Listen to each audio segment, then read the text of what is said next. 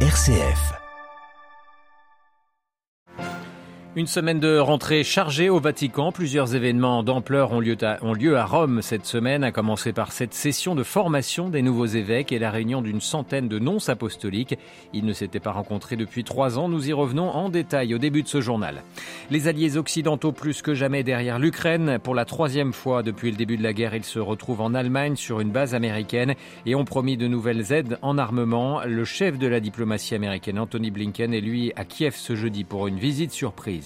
Dans ce journal, nous reviendrons sur la célébration du bicentenaire du Brésil commémoré hier de manière très militaire par le président sortant Jair Bolsonaro. Et puis direction les Salomons, cet archipel du Pacifique stratégique dans la région où le Premier ministre repousse les élections. L'opposition dénonce une dérive autoritaire. Les explications à la fin de ce journal. Radio Vatican, le journal Olivier Bonnel. Bonjour, une semaine de rentrée chargée au Vatican avec en particulier ces deux événements qui affichent une portée universelle pour l'Église, la session de formation des nouveaux évêques et la réunion d'une centaine de nonces apostoliques pour leur rencontre trisannuelle. Revenons d'abord sur ce séminaire organisé par le Vatican et souhaité par le pape François pour former près de 300 nouveaux évêques. Il a commencé le 1er septembre et se conclura le 17 et on en sait un peu plus sur le programme de formation aujourd'hui Delphine Allaire. Oui Olivier, gestion de crise sur les abus encadrement synodal, administration d'un diocèse ou encore appréhension des médias sont quelques-uns des thèmes de travail de cette sorte d'université d'été pour les évêques récemment nommés. Cette formation dispensée du 1er au 17 septembre, vous l'avez dit, inclut deux groupes, un premier de 150 évêques des cinq continents, un second de 170. Tous les cours se déroulent à l'Athénée pontifical Regina Apostolorum, prestigieuse université romaine, notamment renommée pour ses cours en exorcisme. Toute la formation est chapeautée par le dicaster pour les évêques. Elle a pour thème général annoncer l'évangile dans une époque en mutation et après la pandémie, le service de l'évêque. De priorités ont aussi été indiquées par l'évêque de Rome à ses frères évêques qu'il a reçu ce matin en audience, la famille et la fraternité universelle ainsi que la sainteté épiscopale dans la communion catholique. Et le pape qui a aussi reçu ses représentants dans une centaine de pays ce matin, les nonces apostoliques Delphine également réunis en session de travail cette semaine. 91 nonces apostoliques, 6 observateurs permanents du Saint-Siège et les sommités de la secrétaire d'État. Tous planchent sur les défis géopolitiques et ecclésiaux du moment. Les travaux de groupe selon les continents durent jusqu'à samedi.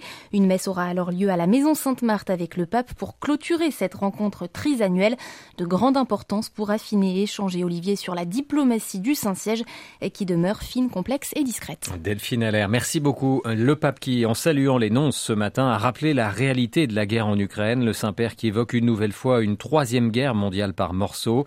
François qui a remercié ses représentants diplomatiques du Saint-Siège expliquant qu'ils étaient des points de référence dans les moments de plus grand désarroi et de turbulence. Plus d'informations à retrouver évidemment sur internet vaticannews.va.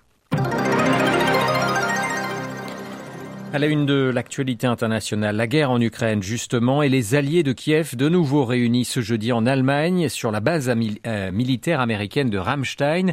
Ils ont annoncé de nouvelles aides pour l'Ukraine afin qu'elle continue de se défendre face à l'agression russe. C'est la troisième réunion de ce groupe de contact sur l'Ukraine depuis le début de la guerre. Correspondance à Berlin de Delphine Nerbolier. L'invitation a été lancée par le secrétaire américain à la Défense Lloyd Austin et c'est donc lui qui a ouvert la session sur la base de Ramstein. L'objectif de cette rencontre est de confirmer, de renforcer le soutien envers l'Ukraine et cela sur le long terme, a déclaré le représentant américain. Pour Lloyd Austin, les efforts et le soutien des alliés portent leurs fruits sur le champ de bataille et ils doivent plus que jamais se poursuivre. La guerre est à un tournant, selon lui, depuis que Kiev a lancé sa contre-offensive dans le sud du pays. Le monde libre doit réagir exactement maintenant, a-t-il ajouté. Les États-Unis veulent donner l'exemple. Ils ont annoncé ce matin une nouvelle aide militaire de 675 millions de dollars qui permettra de fournir davantage d'obusiers, de munitions et de véhicules blindés. Une somme qui s'ajoute aux 6,3 milliards de dollars déjà validés par la Maison-Blanche depuis mars. D'autres pays, dont l'Allemagne, pourraient faire des annonces similaires dans la journée. Berlin, Delphine Herbelier pour Radio Vatican. Et les États-Unis plus que jamais derrière l'Ukraine. Le secrétaire d'État américain Anthony Blinken et lui est arrivé à Kiev tout à l'heure pour une visite surprise. Washington qui annonce aujourd'hui une nouvelle tranche d'aide de 2,7 milliards d'euros. Sur le terrain, l'Ukraine a pour la première fois reconnu hier avoir visé des bases russes en Crimée. La péninsule est depuis 2014 rattachée à Moscou. L'armée ukrainienne qui poursuit sa contre-offensive dans plusieurs régions. C'est le cas notamment à Kharkiv dans le nord où elle semble gagner du terrain. Dans moins d'un mois auront lieu les élections au Brésil. Le président sortant Jair Bolsonaro espère bien effectuer un nouveau mandat, même s'il est en retard sur son adversaire de gauche, Lula da Silva, dans les sondages. Le Brésil qui hier célébrait le bicentenaire de son indépendance, un anniversaire au ton très politique puisque le président d'extrême droite a tenu à organiser un défi militaire sur la plage de Copacabana à Rio de Janeiro. Notre correspondante Sarah Cozzolino y était. Ce mercredi, touristes, baigneurs et soutiens de Jair Bolsonaro se mélangent sur la plage de Copacabana. Parmi la marée humaine de vert et jaune, Gustavo est venu avec sa femme et ses enfants de 7 et 11 ans.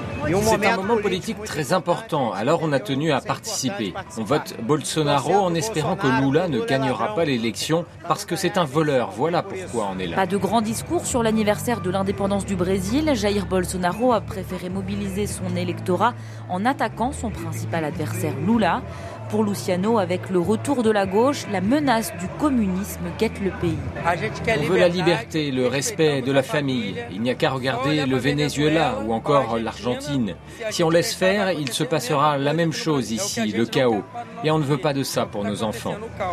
Les tirs de canon et défilés militaires ont ému Carlos, ce nostalgique de la dictature militaire de 1964 à 85, n'acceptera pas une défaite de son candidat. Je me souviens de 1964 les militaires sont descendus dans la rue. À l'époque, c'était pour lutter contre un pouvoir communiste, comme ce qui nous menace aujourd'hui. Il n'y a pas eu de dictature. Vous savez ce qu'il y a eu? Un grand nettoyage dans ce pays. Plutôt que de remettre en cause les élections, Jair Bolsonaro a lui préféré s'en remettre à Dieu à moins d'un mois du premier tour de l'élection. Rio de Janeiro, Sarah Cozzolino pour Radio Vatican. Au Portugal, des centaines de documents de l'OTAN volés suite à un piratage informatique. Selon la presse portugaise, l'incident a été détecté par le renseignement américain puis signalé à, Lisbonne au mois d'août dernier par l'intermédiaire de l'ambassade américaine dans le pays. Le ministère de la Défense nationale et les forces armées du Portugal travaillent quotidiennement pour que la crédibilité portugaise en tant que membre fondateur de l'Alliance Atlantique reste intacte, a répondu le cabinet du Premier ministre Antonio Costa. C'est un virage à 180 degrés par rapport au gouvernement précédent. L'Australie vient d'adopter aujourd'hui son premier grand projet de loi sur le changement climatique.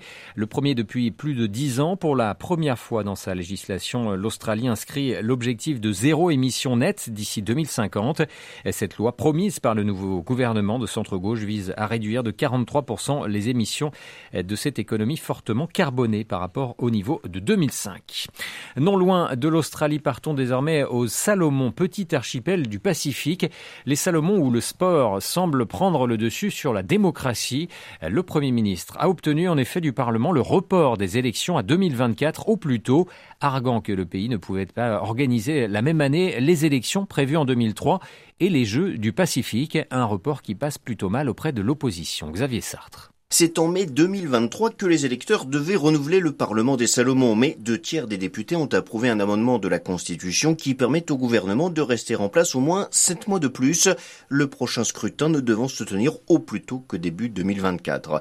L'opposition a vivement réagi en accusant le Premier ministre Sogavare de transformer sa majorité démocratique en une tyrannie du nombre qui prend en otage le processus parlementaire. Cet amendement n'est pour elle qu'un subterfuge de la part du chef du gouvernement se maintenir au pouvoir. Signe que ce dernier n'avait pas la conscience tranquille, la police avait été déployée autour du Parlement avant le vote pour prévenir toute contestation de la rue, comme ce fut le cas l'année dernière. Cette décision, justifiée seulement par l'incapacité, selon les autorités, d'organiser les Jeux du Pacifique et les élections la même année, intervient dans un contexte de rapprochement avec la Chine, signature en avril d'un accord opaque de sécurité avec Pékin et accès à ses eaux territoriales refusé dorénavant aux navires étrangers, essentiellement américains et australien.